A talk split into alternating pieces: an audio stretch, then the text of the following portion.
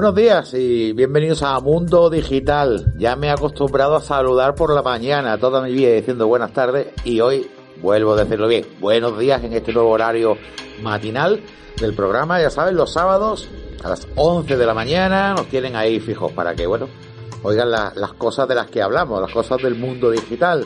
Salpica con ciencia, salpica con un poquito de psicología relacionada con la tecnología, con la inteligencia artificial, que es uno de los temas que vamos a tratar hoy. En fin, con muchas cosas que a nosotros nos va pareciendo que podría ser interesante tratar y que vamos a intentar, pues eso, que ustedes eh, la disfruten por lo menos. Muchos van a saber de lo que hablamos y otros no, pues nada, los que no que aprendan, los que ya saben, pues que, que nos critiquen si quieren o nos feliciten dependiendo de cómo lo hagamos y pero sobre todo que pasen un buen rato y para que pasen un buen rato tenemos con nosotros a nuestro equipo de colaboradores. Voy a empezar esta vez por los que no están en el estudio y después continuamos aquí. Vamos a ver.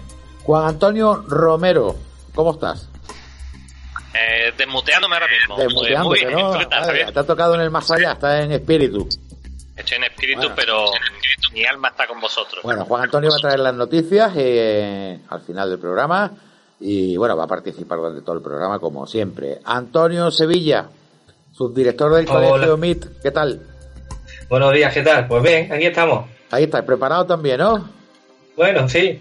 Bueno, preparado. bueno, sí, aquí está Javier Díaz con nosotros. Mira, ya que soy del mismo cole, Javier Díaz, director del Colegio MIT. Hola, Javier. Hola, buenos días a todos. Javier está aquí con nosotros físicamente, el subdirector en su casa, como tiene que ser.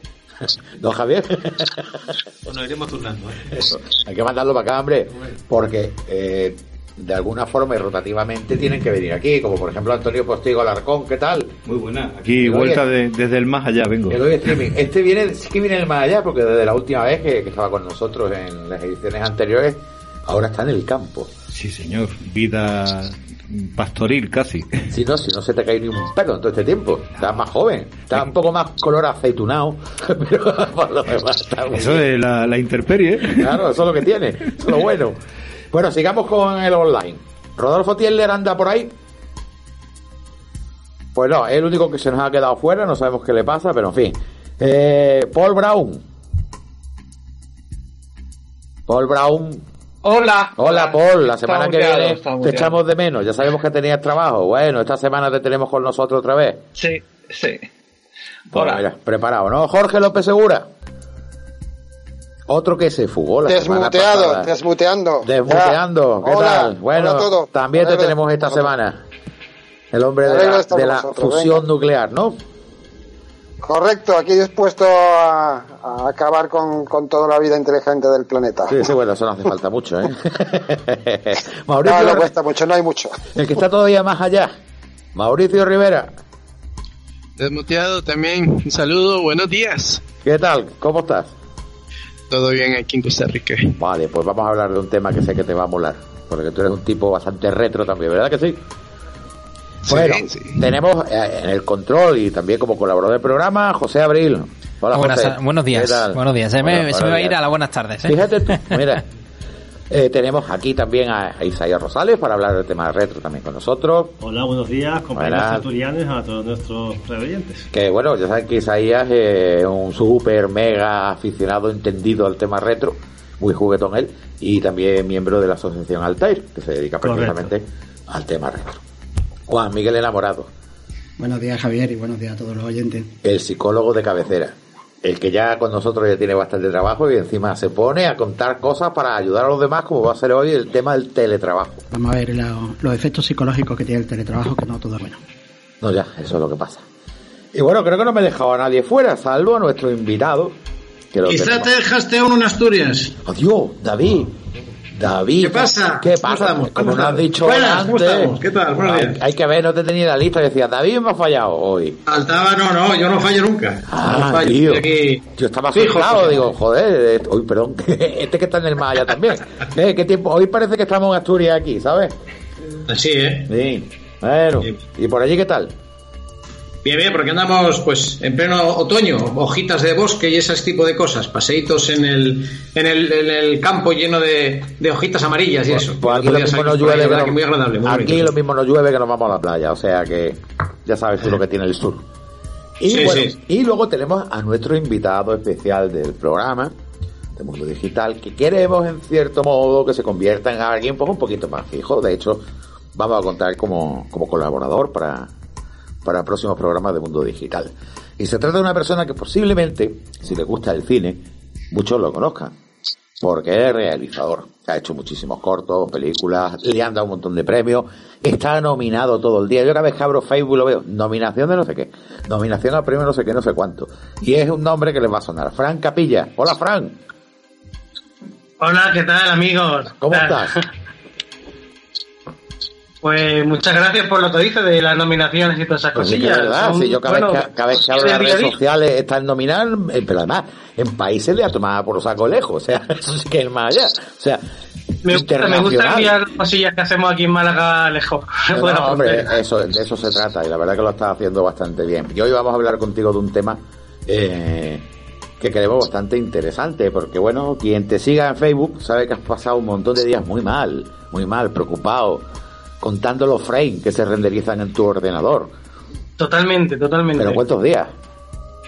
Pues han sido 22 días, 22 días mm, a tope. Los ordenadores estaban ya suplicando, por favor, apágame. Sí. Bueno, pues todo esto es como resultado del primer tema que vamos a tratar, que es la aplicación de la inteligencia artificial. A ver, tú como realizador de cine, como director de cortos, de películas y todo eso, también estás aplicando la inteligencia artificial para tus producciones. Pero en concreto, ¿en qué la has usado? Pues mira, eh, he empezado a usarlo en mi propia película, la que grabé hace siete años, un largometraje que hice aquí en Málaga y en Francia. Sí. Que en esa época, en el año 2012, yo la grabé en HD. Sí. En Full HD. Entendamos, 1080, 1080p.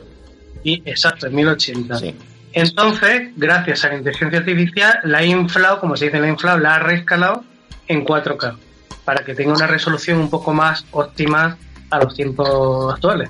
O sea, has cogido una película que su formato original era Full HD y prácticamente la ha multiplicado por 4 la, la calidad, ¿no? Claro, claro, la, cosa está, la cosa, lo interesante está que no es una duplicidad, no es, no es una multiplicación de resolución sin más, eso lo hace cualquier programa de edición. Es que cada fotograma, cada borde, cada nitidez de cada personaje lo limpia, lo deja de una forma espectacular. Y yo cuando, cuando veo el resultado de mi propia película, no me lo creí. No me lo creía. Vamos a ver. Eh, la inteligencia artificial lo que está haciendo es, está cogiendo los frames de tu película, que están en 1080, está aumentándola, hace, aumentando el, formato hasta una calidad de 4K, y en vez de pixelarla, que lo que ocurriría si aplicamos cualquier aumento de, resolución, lo que está haciendo es calculando qué debería de haber ahí en esos puntos nuevos que ha creado, ¿no? Esos píxeles nuevos. Eso es, eso es. El trabajo que hace esa, esa tecnología, yo lo he llegado a hacer a mano hace dos o tres años, para algunas cosas muy concretas, en chiquitito. A lo mejor me ponía con el Photoshop y retocaba, limpiaba, quitaba muare, pero claro, hacerlo eso una persona solo, fotograma por fotograma, me podría tirar aquí 10 años haciendo eso. O sea, has cogido la película completa que dura cuánto? Dura 118 minutos. Sí. Y son 162.574 fotogramas. Yo no lo sabía hasta que no te sabe hasta el último, ¿eh? ¿Cuánto has dicho? ¿Ciento qué? Sí, sí, sí, 162.574, los he sufrido. Madre mía. Entonces, eh, has puesto tres ordenadores a funcionar, cada uno, digamos, con un segmento de, de la película, a convertirlo precisamente a 4K y a que interpolen. ¿Y te has tirado cuántos días sin apagar los ordenadores? días sin apagarse. Solo, solo uno de ellos se colgó tres veces. Tres veces en diferentes días. Se colgó un momento y, y reanudó. Pero sin parar, sin parar. Cada, cada ordenador tardaba entre 7 y 9 segundos por fotograma en, procesar. Madre mía. Día y noche, día y noche, y entonces en 22 días eh, ¿Sabes, qué pasa, Javier? Tú dices, bueno, esto es una locura, es 22 días ordenando trabajando, pero es que yo siento que esos 22 días de trabajo es como si yo hubiese cogido una máquina del tiempo, meto una cámara 4K y me la envío a mí mismo al año 2012. O sea, ya has visto el resultado, evidentemente, porque acabaste el otro día. Y tú, está súper guay. ¿Tu calificación del resultado? ¿Del 0 al 10? Del 0 al 10, si el 10 es grabar en 4K como suelo hacer ahora con una cámara buena, tampoco es una. Yo le pondría un 8. Un 8. o sea que si tú ves la película, tú te crees que está en 4K. Ahora lo comparas con otras cosas 4K. Oye, si, yo cojo los programas. Sí, una pregunta. Eh, si yo cojo los programas de mundo digital que tengo del año 95, 96, que los tengo en VHS, imagínate, esos son 300 y pico puntos. Si les meto el software que hay precisamente de inteligencia artificial para aumentar el formato, ¿Hasta dónde crees que aguantaría? A 1080 casi seguro, ¿no? Por lo que veo. Eso no lo arregla ni el tato, Javier. No, tío, pero es que ahí tenía pelo y todas esas cosas. Es una cosa que se va a ahorrar la inteligencia artificial. Pero, hombre, te va a costar más, te va a costar menos utilizar inteligencia artificial para ponerte pelo ahora. Eh, claro, claro, por eso no, no creas, ¿eh? no creas, es más complicado. Eh, bueno, quiero decir que se puede recuperar. En definitiva, te grabes ahora y te, te hace una, una eh, cinematográficamente, ¿no? Como si un tip, hasta un tip fake, hasta un tip fake de alguien es verdad, guapo. Es verdad, es verdad. Ya estamos sacando ahí aplicaciones que hay precisamente para, para inteligencia artificial. Bueno, vamos a ver, Fran, tú has cogido y has aumentado el formato, ¿vale? Con el resultado, por lo visto, sobresaliente casi, ¿no? Podríamos decir. Sí, sí, el resultado a primera vista para un espectador es sobresaliente. Pero ahí, yo, ahí, no queda la cosa. Como, camarógrafo, yo sé que, que, no es una calidad 4K nativa absoluta de hoy día, pero, pero que el, el, resultado es mucho mejor que el original, que el máster. Es mejor que el máster, directamente. Bueno, pues a ver si cuando pueda nos manda un cachito, ¿no? Cuando hagas una especie de tráiler, nos mandas ya. Yo tengo, yo tengo una pequeña duda para, para esto. Eh, quien hable es Jorge López Segura. ¿Cómo, cómo, puede, ¿Cómo es posible que, que, que, de un formato donde digamos que el píxel es cuadrado, o sea, la inteligencia artificial o, o este, este reformateo se inventa cómo debería de ser? O sea, que realmente lo que estás viendo ahora ya no es lo que era, o sea, es una especie de invención de inteligencia artificial sobre lo que cree que debería de ser. ¿Es así? Es así, es así totalmente. Y mira, la inteligencia artificial lo guay que tiene es que va aprendiendo. Entonces, los primeros, digamos, 10 minutos de la película o 15 minutos de la película, cuando lleva a lo mejor 4 o 5 días, las caras, pues más o menos las hacía tal, pero los últimos 20 minutos de la película, es que a lo mejor había un personaje que se movía así que era un borrón, y como ya sabe, ya sabe cuál es la cara del personaje, todo eso, lo va recolocando todo de una forma tan guay, que cuando termina, cuando termina, la gente que sabe esto dice, te recomienda que hagas una segunda pasada, o no voy a estar 22 días, pero sí, a lo mejor, sí que digo, voy a pasarlo otra vez para dejarlo. Y, si, le hicieras, un reconocimiento facial, ¿te reconocería a la persona y a la imagen o habría alguna diferencia? ¿Cómo? ¿Me puedes repetir, por favor? Vamos a ver, imagínate que haces ahora que haces un, esto de reconocimiento facial, un programa de reconocimiento facial a la, a la persona que hace la, la, la, la, escena, ¿vale? Sí. Y, y, esa que está tratada por inteligencia artificial, le haces ese reconocimiento facial casaría o se equivocaría. O sea, sería. Teóricamente debería equivocar, ¿no? Según la escena, según el plano, según está iluminado, hay, y según el movimiento. Si ese movimiento es rápido, tú, tu cerebro humano la va a entender que es la misma persona. Ay, qué bien que he hecho está, qué, qué nítido, tal, ¿eh? es la misma persona. Pero según, si a lo mejor es un plano muy quieto, frontal, en que se, que, con iluminación muy, muy, muy nítida, pues a lo mejor tu mente humana detecta que hay algo que es irreal. Claro, es que, hay, es que hay un concepto que hay que entender en el tema de la inteligencia artificial. Es decir, eh, al fin y al cabo, si lo basamos solamente en voy a subir el formato y voy a interpolar, eso es un proceso. No, ahí no hay inteligencia. La inteligencia viene, como ha dicho Frank, porque el propio programa va aprendiendo y guardando ese aprendizaje y en función de eso pues sabe qué es lo que puede ser. Yo eh, vi un ejemplo muy curioso, se ve como una mano pixelada con una cosa amarilla en la mano. Y te hacen la prueba a ti, muy pixelada. Diga, ¿qué ves? Evidentemente te das cuenta que es una mano. ¿Y esa cosa amarilla qué es? Pues pueden ser dos cosas. Así de pronto. Puede ser una pelota de tenis amarilla o puede ser un limón. En función del entorno en el que está, lo que se medio ve detrás, ahí es donde la inteligencia artificial dice, vamos a ver, ahí hay más cosas verdes esto va a ser un limón, porque mm, una pelota entre verdura no pega. Y calcula que debe de ser una pelota. Sí, se puede equivocar, evidentemente.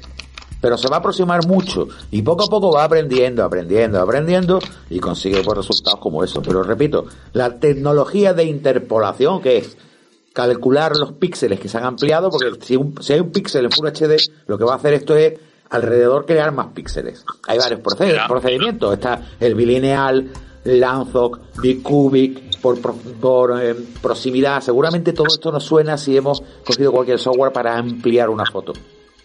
Eso es el procedimiento de interpolación, pero, pero hay que sumarle, eh, Juan Antonio, se te oye muy mal. A ver. ¿Se me oye mal?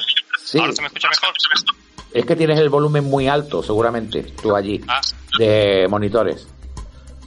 Vale, A mí lo que me, a mí la inteligencia artificial me gusta mucho, ¿no? Y ahora Fatal, Juan Antonio, parece mentira tú que eres de los tecnológicos. Pues tengo el micrófono, tengo dos micrófonos y todo. A ver, ¿este se escucha mejor? Hostia, lo voy a apagar este. ¿Será por esto? Tenía uno apagado. Ah, ahora, tenía dos. ahora, ahora. Vale, Ahora. perdón. Venga. Cagada de Romero. Bueno, la cuestión que, que lo que me refiero que ahora hay aplicaciones como Reface que te permite te permite cambiar tu cara por la de Iron Man o, o de cualquier otro personaje visto- que está por cierto, por cierto, por he visto que al grupo eh, privado que tenemos de Mundo Digital han mandado el tuyo y han mandado el de Rodolfo. Rodolfo ha mandado por tu cuenta. Pues, Ro- Rodolfo, la verdad, oye, ha quedado mejor que tú, lo siento, tío, pero... Bueno, es más guapo, coño, que vamos a hacerle esto es así. La cuestión, que, la, inteligencia artificial está muy bien y te permite hacer muchas cosas, pero sí es verdad que una cosa que te quería comentar yo a ti, Frank, ¿te pasa como a mí que el 4K muchas veces te gusta menos que 1080? Es decir, me explico, que muchas veces si ves, por ejemplo, expendible, la ves a tan buena resolución que se le ven los granos al Schwarzenegger, a la cerveza de salones, y ya no te mola tanto. No sé si ese, ¿Qué pasa? ese ¿Qué pasa? Y, te, y te- ahora te voy, te voy a confesar una cosa. Eh, a ver, a mí me encanta la tecnología, la resolución, los flipos, pero yo todavía, yo en mi casa sigo viendo DVDs todavía. Porque la tengo una película en DVD, es buena, eh, se ve guay y tal, y sí, todavía sigo poniendo de vez en cuando un DVD en, en resolución SD, ¿eh? Madre mía. Ocurre igual que con la música. eh, Yo tengo una el pregunta sonido de un LP antiguo, pues no tiene nada que ver No, con... lo que pasa es que, es que, verás, pero ahí hay una cosita, es decir, depende de la tele que tengas y de la distancia a la que estés viendo. También. Si tú tienes un 4K y lo tienes porque es muy grande, pero lo tienes a 5 metros, pues mira, ponlo en Full HD porque es que no va a haber diferencia, ¿no? Entonces muchas veces, si lo estás viendo un SD de calidad en un televisor Full HD a una distancia, pues, ¿qué te digo yo? 3, 4 metros, es que no va a haber una diferencia. Sí, es como ver algo en la pantalla del móvil o en la tele del salón. Depende Eh, de la relación de distancia con la vista. Tú querías preguntar algo, Juan. eh, Ah, Antonio Postigo. Antonio Yo- Postigo, yo- Es que está con el, con el gel hidro no sé qué. Y otra cosa, mientras tanto, Juan Antonio Romero revisa cómo tienes montado el tema de los micros porque parece que estás en Marte. Sí, yo tengo alguna curiosidad. Eh, eh, a la hora, has, has comentado al principio que has utilizado tres ordenadores trabajando de forma simultánea y se me ocurren varias preguntas. Una, eh, por tu, por decir que se ha colgado uno de ellos, entiendo que cada uno de los tres estaban trabajando por separado, o sea, no sumaban esfuerzo. Y, y tengo curiosidad, ¿qué potencia es la necesaria? Supongo que cuanto más mayor, pero un mínimo para poder hacer el trabajo que tú has hecho. Y segundo, eh, ¿no has pensado hacer esa misma técnica utilizando los servicios de la nube, Con el, con el Google, precisamente. por ejemplo? Pues los servicios de la nube los probé, pero entre que se mete y entra y tal y cual es mucho más lento.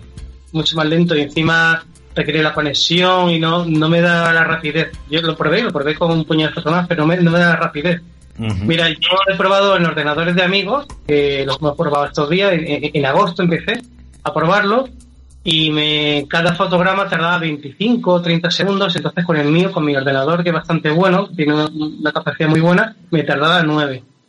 Y entonces dije, mm, lo hago todo con el mío a 9 segundos y tardo 4 o 5 meses, o me compro dos ordenadores más y tardo mm, un mes, 20 días, mm, 25 días, y eso es lo que hice. Digo, esto es una inversión y, y vamos, y, ahora de hecho, si me lo permitió, diré por qué es una inversión y por qué lo utilizo a través de la inteligencia artificial.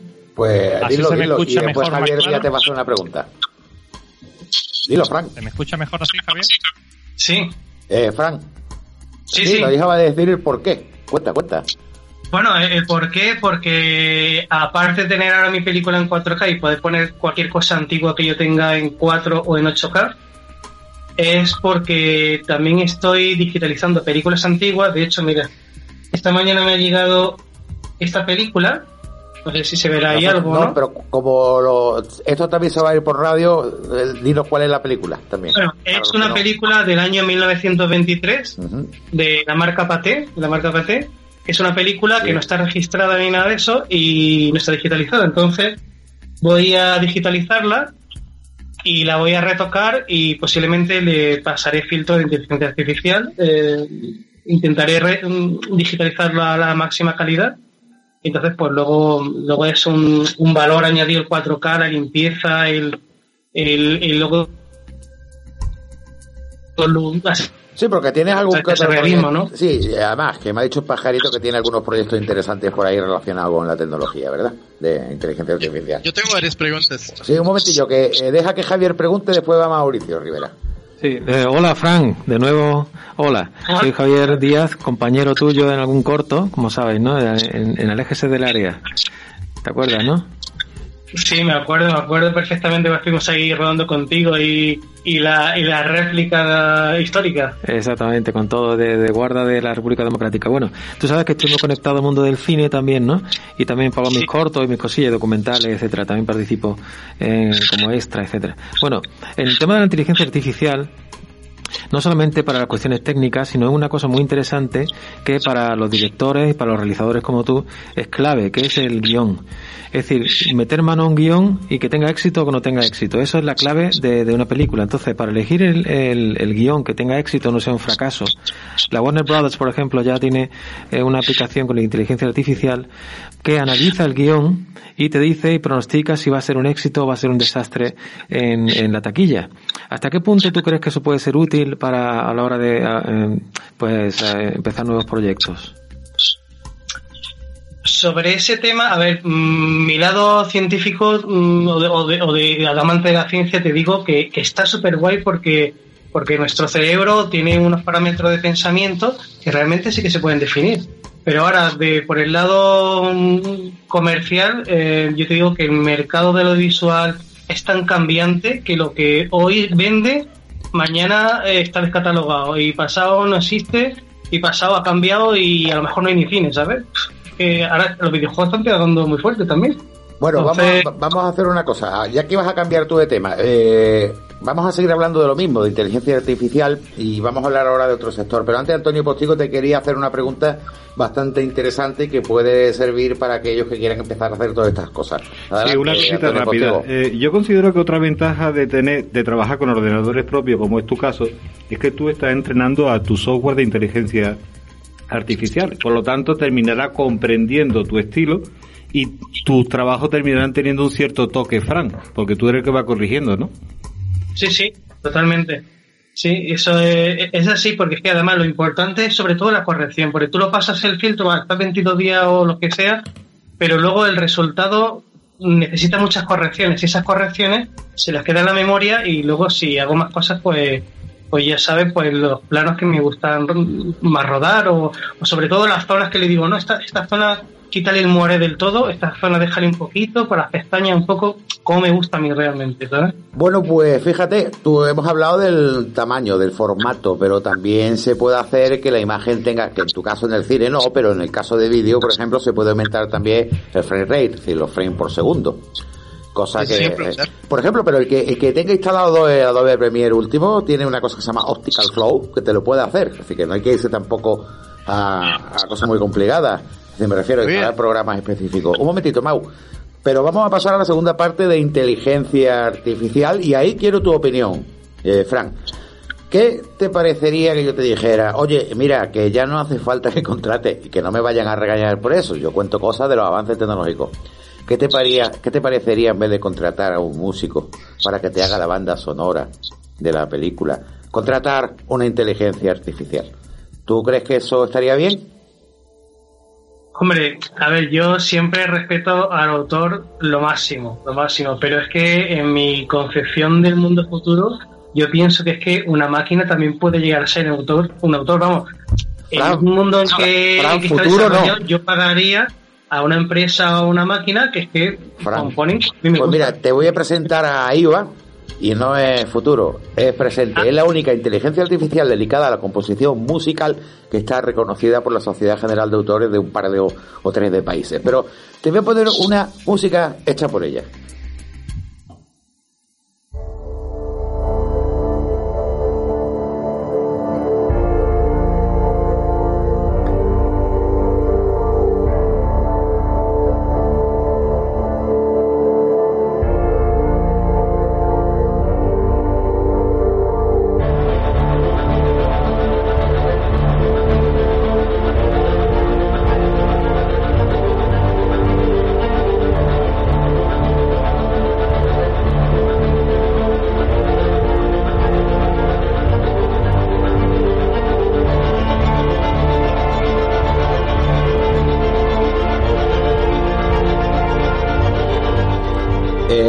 Eso es un trocito, eso solo es un trocito y hay muchos más tipos. Eh, yo le voy a pedir a nuestro compañero José que, que meta otra que una que se llama Romantic, para que veamos otro estilo.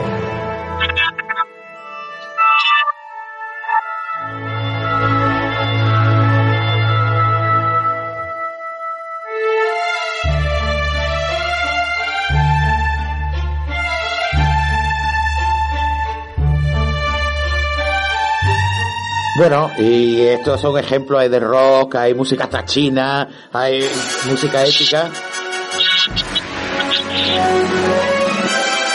Vamos, Fran, no me digas que no te sirve esto buena película. ¿No te oigo, Fran? Es decir, eh, como director del Es un adelanto, claramente. Eh, hombre, lo que pasa es que tiene que conciliarse con el trabajo de las personas y con, el mundo laboral y con, y con la dignidad de las personas también. Claro. Pero a ver, como herramienta futura está súper guay. Pues- y, si fuera una herramienta que utilizase un propio compositor para él, sería mejor todavía. Mira, te cuento cómo funciona. Es que es muy curioso porque, mm, mira, en definitiva es una máquina de inteligencia artificial que ha aprendido y tiene varios, eh, varios ya mm, rodaje en cientos de miles de músicas, ¿no? Entonces tú puedes elegir el estilo, pero hay una parte muy importante, es la influencia. Tú puedes influenciar con un archivo MIDI. Por ejemplo, imagínate que en la cabecera de Mundo Digital yo quiero una épica. Cojo el MIDI del programa, porque como este está hecho para el programa, mi hermano lo compuso, pues bueno, pero el archivo MIDI lo tiene. Yo lo subo y le digo, quiero que me haga una música épica, pero basada en la de Mundo Digital. Y para dentro de un rato tenemos una cabecera de Mundo Digital con música épica. Por aquí no romántica. Y además tiene la opción de que te lo exportas, si tú la creas, pues tiene duración, bueno, muchísimos factores. Te la exporta tanto en MP3 como en WAP como en MIDI, para que tú si quieres después todavía la personalices más o la instrumentes diferentemente. Pues eso es lo que hace ya la inteligencia artificial. Yo recomiendo que echéis un vistacillo a, a IVA, a IVA, todo con V, ¿eh? como si fuera a el IVA, por lo menos a IVA porque hay una opción eh, que es gratis, en la que tú al mes te puedes bajar dos, eh, descargarlas. Puedes cargar todas las que quieras, pero descargártelas eh, dos al mes, gratis. Luego hay planes que son a lo mejor 30 euros al mes y tienes ahí infinito, con copyright, toda esta historia. Vamos a poner otro tema más. Hombre, Javier, perdón, si quieres que te dé mi opinión sobre lo de AIBA, yo lo veo muy diferente a lo de la imagen. Lo veo muy diferente. Claro. Porque la imagen, digamos que la captación Fran, te hemos perdido. Bueno, yo creo que, mientras que te, recuperamos de nuevo, no sé si está conectado, eh, José. Sí, sí, lo que pasa es que no se le oye, no sé por qué. No se te oye, Fran. Imagino que evidentemente toque personal a cada escena de la película, eh, pues eso no. Esto te hace una sintonía o una canción que dura tres minutos y ya está, pero no lo puede adaptar a los momentos de tensión y un instante después caer un momento de paz, evidentemente la ambientación musical es mucho más complicado todo eso. Si no fuera Fran, sino la inteligencia artificial y se acordó al ordenador, ¿qué? A ver si es que Fran no era Fran y era la inteligencia artificial. bueno, vamos a esperar a ver si lo recuperamos. Y mientras tanto vamos a seguir hablando de esto. Bien, entren y busquen a IVA, a IVA, con V, y bueno, pues ahí ven todo lo que se puede hacer. Yo antes de venir me entretenido en hacer algunas musiquillas. Y le voy a decir a José que nos ponga una música cualquiera, mientras tanto que intentamos recuperar a Frank.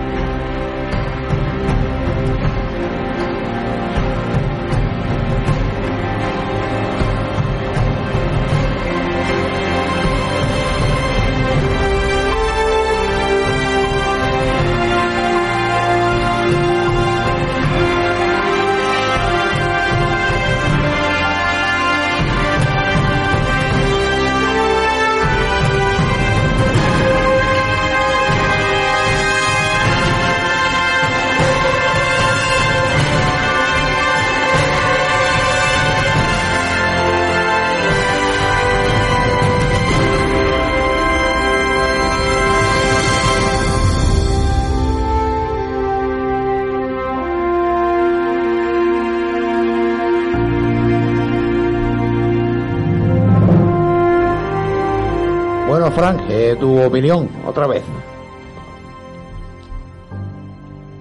pues es una herramienta súper guay, impresiona, nada más que de escuchar le impresiona.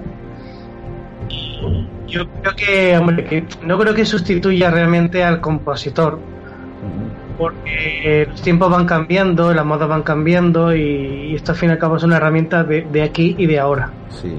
Hay que plantearse otra cosa, que la diferencia que hay entre hacer una banda sonora y una ambientación musical, evidentemente, ¿no? Es decir, el toque personal se podrá hacer con inteligencia artificial marcándole tú una secuencia donde está lo más triste, donde está el susto, donde está no sé qué. Pero que te Hans Zimmer, ¿no? Pero esto es una herramienta, yo creo, más orientada al compositor. Porque la, eh, te genera la música que tú quieras, que suena perfectamente, pero luego hay que personalizarla si tú realmente quieres hacer algo propio. Entonces, yo no creo que lo sustituya. Yo creo que una herramienta que a lo mejor algunos la utilizan crudo, tal cual, pero siempre el toque del compositor va a poder estar ahí. Sí, sí, totalmente. Pienso lo mismo que tú, sí. Mm. Y ahora me gustaría que Juan Antonio Romero nos hablara de algo que le gusta mucho. Es decir, tú has hablado antes y nos has subido un vídeo en el que tú tenías... Eh, tu cara estaba sobre un cuerpo que no es el tuyo, evidentemente. Sí, hay una aplicación que se llama Reface, que entre otras muchas, yo creo que por ahí va un poco el, el futuro de la inteligencia artificial, en la cual tú puedes mm, coger tu, tu cara y adaptarla a cualquier película.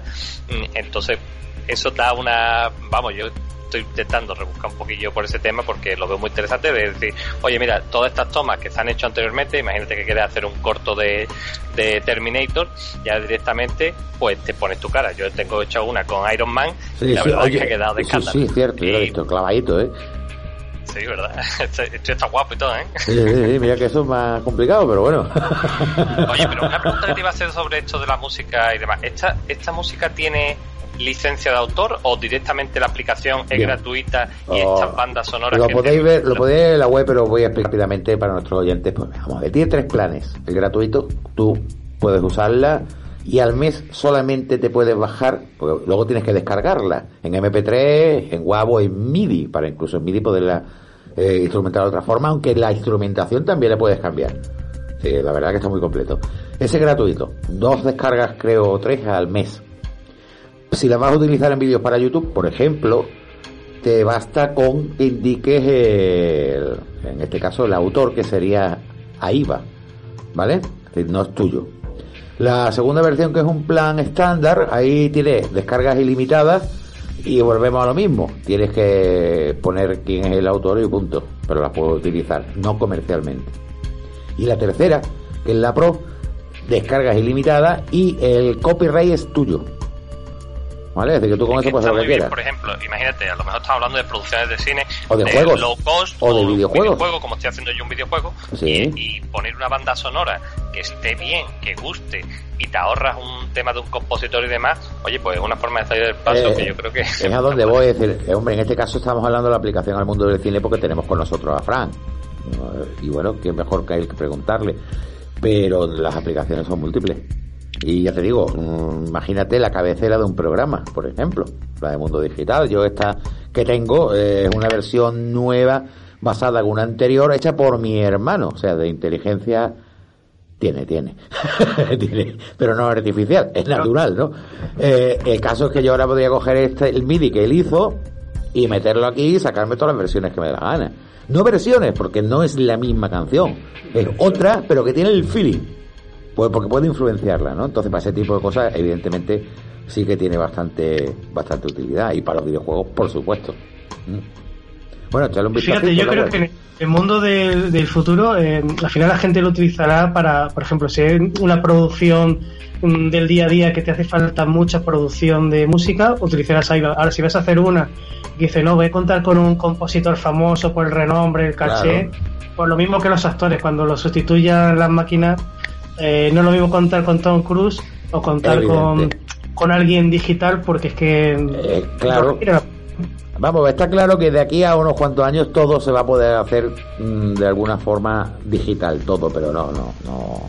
Hombre, no lo decidme lo que, lo que queráis, pero poder sacar, por ejemplo, a Clint Eastwood con 40 o 50 años en una película del oeste en un futuro, es un puntazo. Y además, y además con su propia voz, porque, porque también la inteligencia artificial es capaz de, de replicar las frases que nos ha dicho esa Sí, esa antes persona. comentábamos, cuando estábamos haciendo otra cosilla, José y yo, de Adobe Sensei.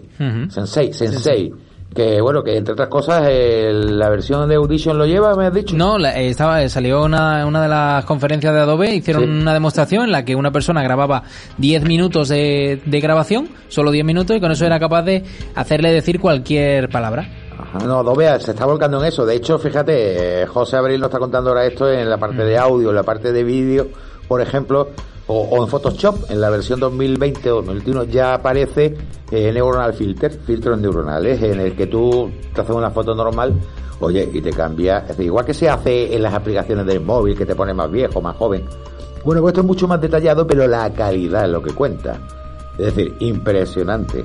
Te quita años, como lo hace también otras aplicaciones, pero bueno, con una sofisticación increíble, alucinante. Es decir, que bueno, realmente casi todo ya se está llevando un tironcito a la inteligencia artificial. Nos queda todavía que sea capaz de gobernar países ¿no?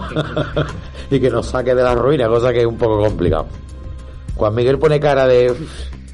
No sé si querías decir algo. No, no, no. Tú como psicólogo, ¿tú crees que la inteligencia artificial... Sí, la inteligencia artificial. Pégate el micro más, por favor. La inteligencia artificial está programada por humanos, que no se nos olvida, que son los que hemos empezado con esos algoritmos y a. Sí, sí, a programada, sí. Con lo tanto, antes estábamos hablando aquí que efectivamente. Pero lo, lo programan humanos listos. Sí, claro, es que pero hay que darle unos ciertos patrones, ¿no? Las leyes de Asimov, de... entonces no sabemos cómo responderá. Para gestionar un país, mm, igual decide que alguna gente es prescindible. no sabemos. Todo, todo depende como lo quieras, eh, los límites que tú quieras dar. Entonces habrá que ver esos límites. Lo que sí es cierto es Eh, que nos va a eh. hacer dudar de nuestros sentidos, porque ya lo que veamos puede ser que no sea realidad. Bueno, de eso, de hecho, ¿quién me comentó entre vosotros, eh, los colaboradores, eh, que si vivimos en Matrix? No sé quiénes fuiste de vosotros.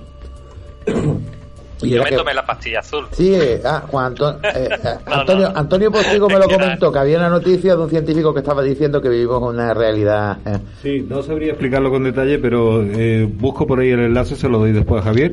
Y la conclusión del artículo que es muy, muy interesante. No es que hay- científico, ¿no? Sí, es un, Eso, es, eso. es un estudio científico, o sea que no un es... estudio científico. Sí, efectivamente. Entonces hay una serie de test, igual que se hace unos test para distinguir una inteligencia humana de una artificial y demás. Pues hay algunos que eh, se han ido creando para el nivel de hasta qué punto algo es real o irreal. No sabría explicarlo, no soy técnico, pero eh, la inteligencia artificial ha evolucionado lo suficiente como para que esos test establezcan un 50% de duda, y ahí va la clave, entre si el mundo que todos conocemos es real o es un mundo creado por una inteligencia artificial. O sea, ya estamos en un sí o no. Sí, bueno, lo que, lo que se conoce como que si vivimos en Matrix, que, que muchas eh, cosas publicadas con respecto a eso, ¿no? Y 2020 es un fallo de Matrix, entonces, ¿no? Y los fallos, no, no, no, si de hecho... el antivirus porque no vea, macho. Oye, De la, la la virus, ventaja es que virus. siempre podríamos ver, reiniciar a principios No, de eh, 2020. No sé quién ha sido, creo que Juan Antonio dice que nos pasemos el antivirus también porque no veas, ¿no? O no, o a lo mejor esto es como el juego de los Sims y hay algún jugador muy muy muy gracioso que está jugando con nosotros Sí, con el virus. está jo- ¿no? Un No, hay gente que le quita la escalera en la piscina y los deja morir, pues igual hay alguien Eso jugando a los los Sims. Hay alguien jugando a los Sims que está haciendo esto con nosotros. Bueno, realmente, verá, eh, eh, por supuesto yo para nada creo en esa teoría, pero mm, filosóficamente se podría entrar hasta a debatir, ¿no? Si realmente vivimos una realidad o esto no es una realidad y tú por qué eres quien eres. Sí, esto es para volverse loco realmente, ¿no? Eh, Hombre, a, a nivel astronómico en, en ciencia y astronomía, ahora mismo, últimamente se está diciendo que quizás la vida es lo extraño. Quizá. Que, que, Sí. pues, siempre se dice que, que quizá el, el universo está lleno de vida, pero también dice otra teoría, quizá la vida es lo extraño. Entonces, a nivel astronómico, quizá estamos aquí como algo único en la materia. Como una especie de burbujita, ¿no? Ahí con su propio rollo. Nosotros somos el fallo, ¿no? Sí, más o menos. Dejo el apunte por si alguien, algún oyente quiere avanzar un poco más en esta idea o en esta noticia. Eh, leo textualmente, lo ponéis así en Google y seguro que os sale. Pone, astrofísico de Columbia cree que la posibilidad de que vivamos en una simulación hecha por computador está cerca al 50%. Al 50%, malo narices. Si mezclamos eso con la realidad alternativa, es decir, el hecho de saber que hay mundos paralelos y todo esto, la verdad es que podríamos hacer un programa. A ver, mira, me has dado una idea, Antonio Postigo. Gracias. Sí, pero falta Un día, un día lo vamos a dedicar a eso también, mundo digital. Ya Francis. Villatoro con Interstellar, ¿no? Eh, Exactamente, Porque tengo que es traer a verdad que Francis para acá. una- hacer una de universos paralelos está guay, pero, pero es que está lleno de lelos ya, entonces es difícil no hacerlo. desde luego, desde luego. Bueno, vamos a seguir, nos queda poco tiempo y queremos cambiar de, de tema. La verdad que alguno tiene un último apunte sobre este tema que quiera decir, alguno de los que estáis aquí físicamente conmigo o los que estáis en el Sí. más allá, en ese mundo. Yo tengo, yo tengo que eh, eh, una cosa que no eh, habéis tocado del tema de, de la inteligencia, inteligencia artificial es el tema de la singularidad.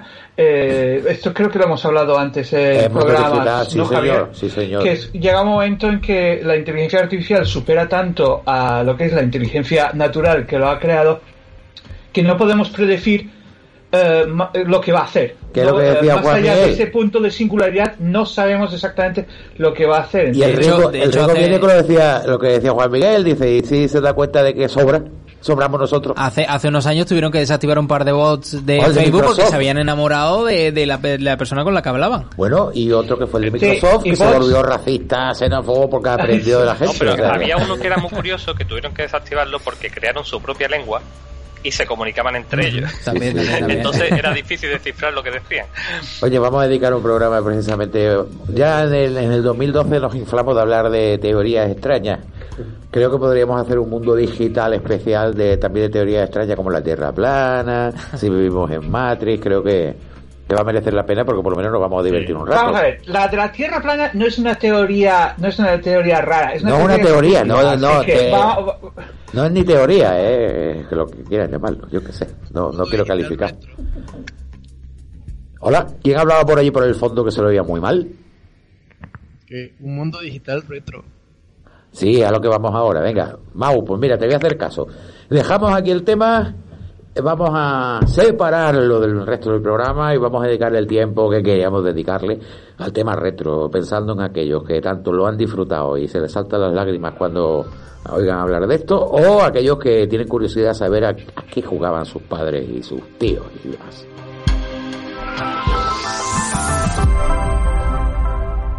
Y por supuesto contamos con la colaboración de todos, incluido Fran. No sé si Fran está todavía por ahí.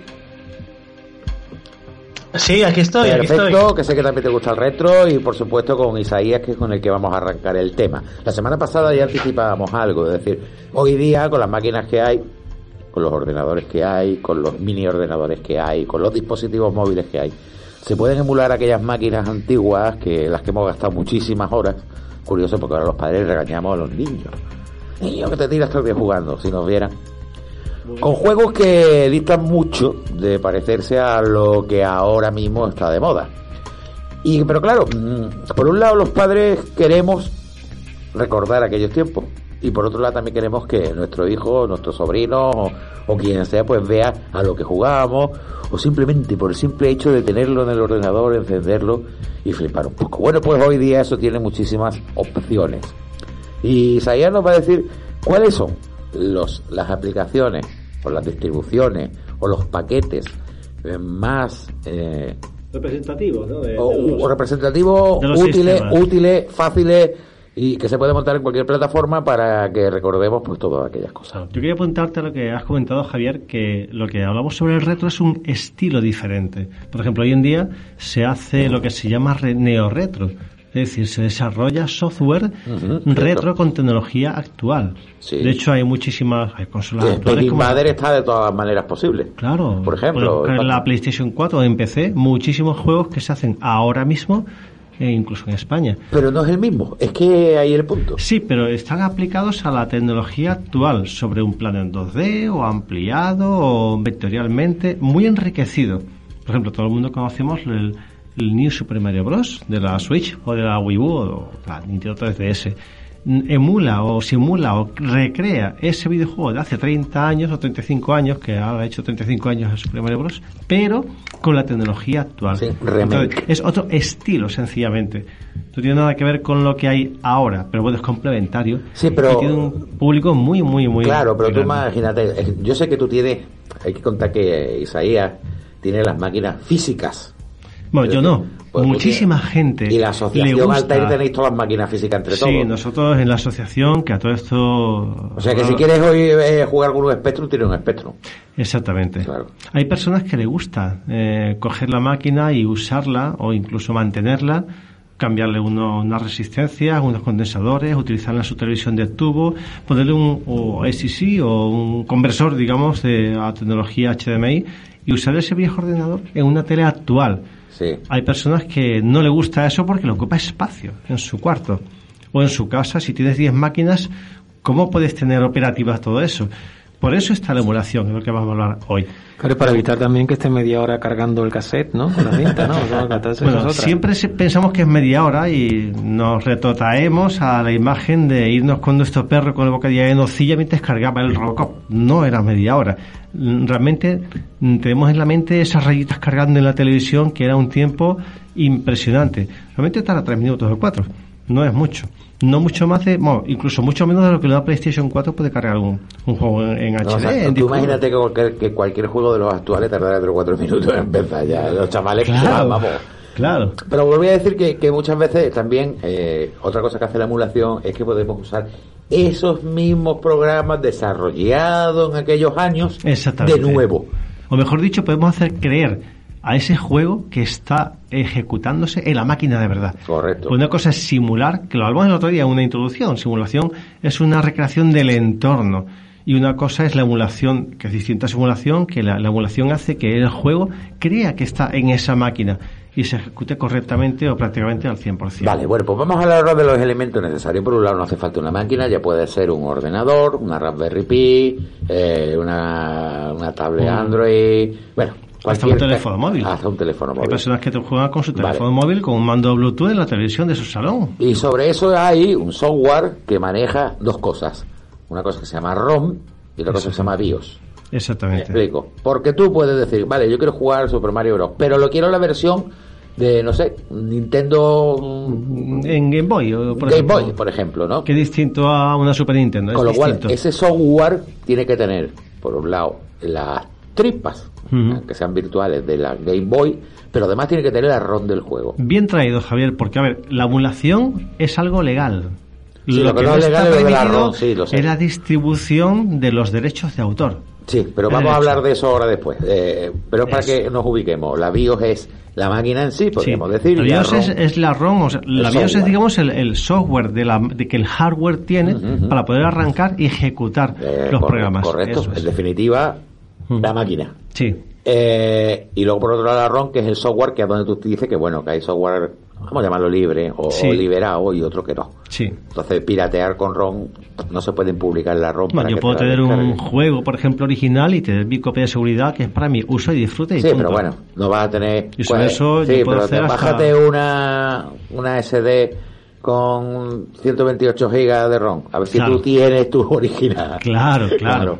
Entonces, bueno, pues eso digamos que es lo que se usa. Pero ¿cómo Sí. se usa? Es decir, ¿qué Vale. tienes que instalar en tu ordenador, tablet, Raspberry o lo que tú quieras para Vale. poder disfrutar de esas máquinas y su software correspondiente? Vale, pues eh, los emuladores son programas que precisamente nos recrean ese sistema. Entonces, o bien si tengo un ordenador PC, hay software libre de emulación que puedo bajar, que puedo descargar, para utilizar o bien mi querido Spectrum de los años 80, o bien mi Super Nintendo de los O años el Dragon 90. 32 o el O, de- o incluso puede mirar un- una, una Wii U de hace, de hace 8 años. PlayStation. PlayStation O sea, 1. prácticamente hay para todo. Sí.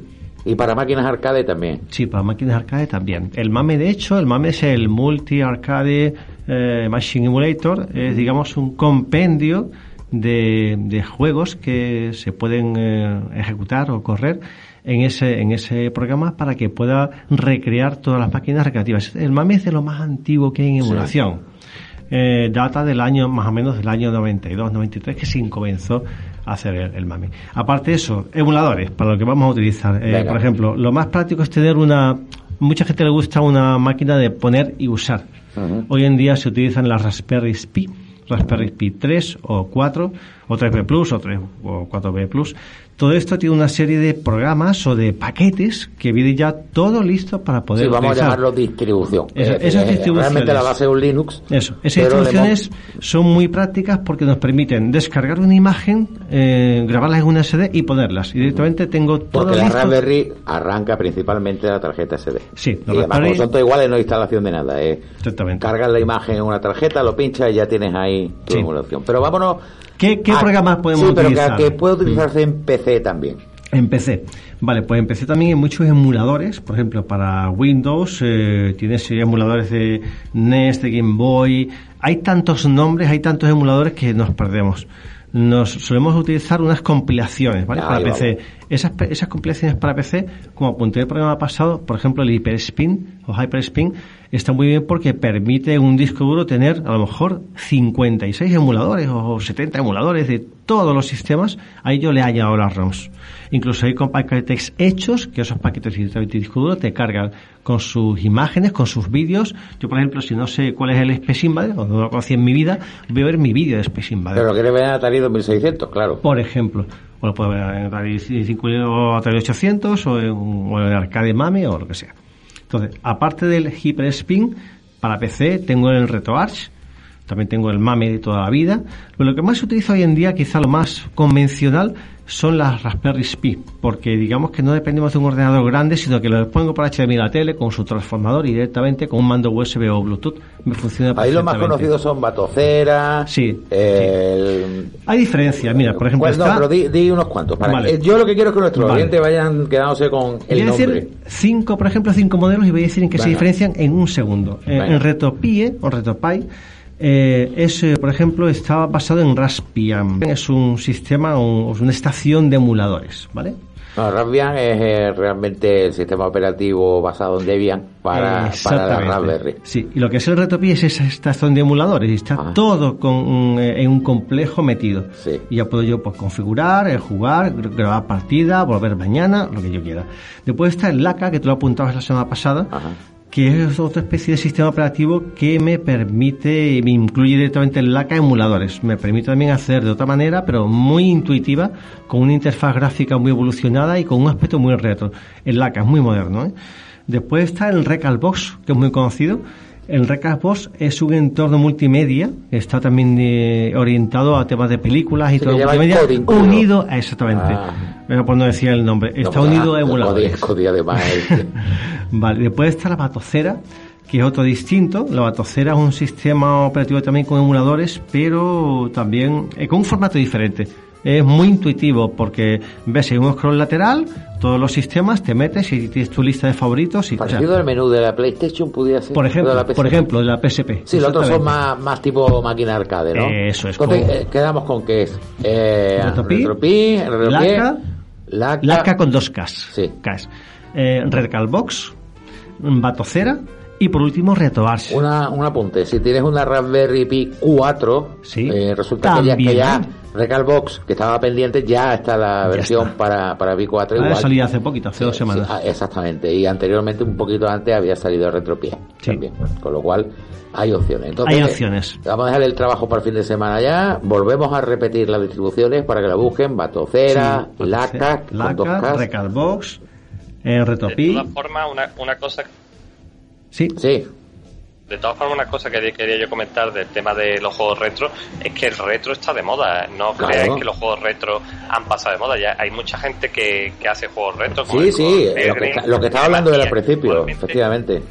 Sí, lo que había dicho en España precisamente. somos pioneros en, en muchos juegos retro. Blasphemous, Maldita Eh, Castilla. exacto. eh, hay, hay muchos juegos que la verdad están pegando y son Sí, sí. Eh, pues a Blasphemous precisamente le hicimos una entrevista al autor, ya, ya hablaremos de eso en próximos programas. Bueno, vamos a dedicar estos cuatro minutos y poco a Juan Miguel para que nos hable precisamente de, de lo contrario jugar, que es trabajar. y los consejos para aquellos que teletrabajan, sobre todo sabiendo lo, lo malo que puede ser en algunos casos. Así que le voy a pedir a, José que nos cambie la musiquita de juego y nos ponga algo más triste.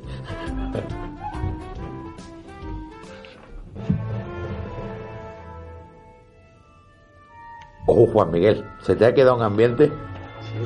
Venga, anda. Pero bueno, mm, siempre me traes para hablar de lo malo. O sea, quiero hablar de cosas Exacto, ¿para qué, divertidas. qué te haces psicólogo? Claro. Claro, es que Yo le iba a preguntar que nos diera una página web, cómo empezar con esto de los juegos. que busca, es mucho busca, no, en cuanto busques en más- YouTube Batocera, Retro cualquiera de estos lo tienes todo. Exactamente, para los que nos quedamos en el Invader y en eh, algunos de estos antiguos que podamos retomarlo. Bueno, pues queríamos hablar de, mm, del teletrabajo, que es una palabra que yo creo que va muy relacionada con la pandemia, seguramente de las más usadas, pero de la parte negativa que tiene, la parte psicológica y cómo evitarlo. Eh, si quieres, como tenemos poco tiempo, vamos directamente a qué soluciones deberíamos de dar y ya si acaso vamos introduciendo eh, cuáles son los problemas, ¿no? Si queremos teletrabajar, y parece que esto va para largo, no creo que sea un tema temporal, los estudios dicen que entre un 30 y un 40% de los trabajadores a partir de ahora ya se van a quedar teletrabajando. Posiblemente no todos los días, pero sí alternando días de, tra- de trabajo y teletrabajo. Pues ¿qué deberíamos de hacer en nuestra casa si queremos teletrabajar de una manera que no nos afecte a la salud psicológica? Pues una cosa muy importante, diferenciar lo que es el espacio de trabajo del espacio de la casa, de la vivienda. Parece una cosa obvia, pero mm, deberíamos de tener un cubículo, una, nuestro pequeño espacio laboral que esté claramente diferenciado del espacio de ocio. ¿Y qué ocurre cuando el, espacio es el mismo, que estamos compartiendo nuestro escritorio? Bueno, pues si tenemos que redecorarlo durante la jornada de, de trabajo con cosas laborales, con nuestro, seguramente nuestra agenda en papel, nuestras cosas de, trabajo, de manera de que el contexto, que es tan importante para nuestro estado psicológico, se vea que está trabajando, que no estamos en casa. El otro día hablábamos también aquí de la importancia que era para los alumnos el vestirse correctamente para empezar a trabajar una clase. Pues también en el trabajo, aunque estemos teletrabajando y no nos pongan una cámara web, tenemos que vestirnos, tenemos que arreglarnos, que afeitarnos y que ponernos como si fuéramos a salir a la calle. Vale, que no nos pongamos los zapatos, podemos seguir en algo No, no, yo, fíjate, yo lo que hago es que me bajo, tomar un café y me subo. Perfecto. Con lo cual ya has entrado, digamos, en la vida de calle, ¿no? Y si no Claro, bajamos, no vas a salir en pijama, con lo cual ya te has tenido que vestir, te has dado el vestir. aire de la calle y ya es como que llega a la oficina en vez de la casa. Exactamente, ya sabes que es un día laborable y no es un día de, de fiesta o un, un día de diario, ¿no? Muy importante también establecer horario. Establecer un horario fijo y una rutina. Cuándo empiezo a trabajar y cuándo acabo.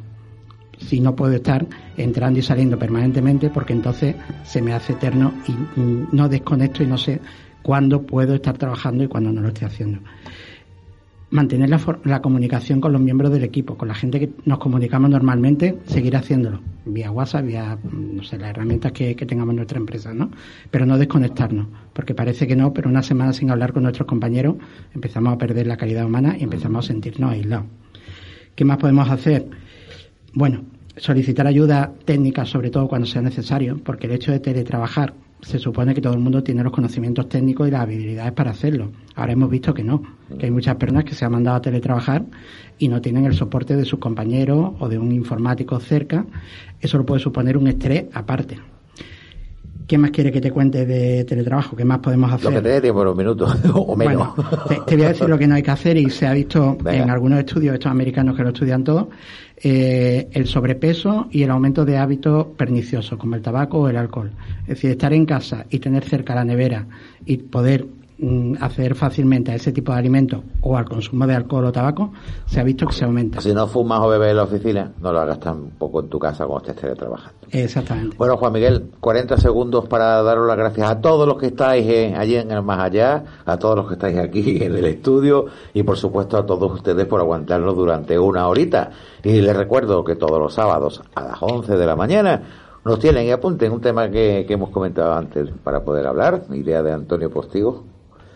Ah, Vamos a hablar también de teorías extrañas, como por ejemplo si vivimos en Matrix, eh, hablar con temas de leyes físicas también, contando con algún científico y demás. En definitiva, pues que ustedes se lo pasen también, como nos lo pasamos nosotros aquí en Mundo Digital.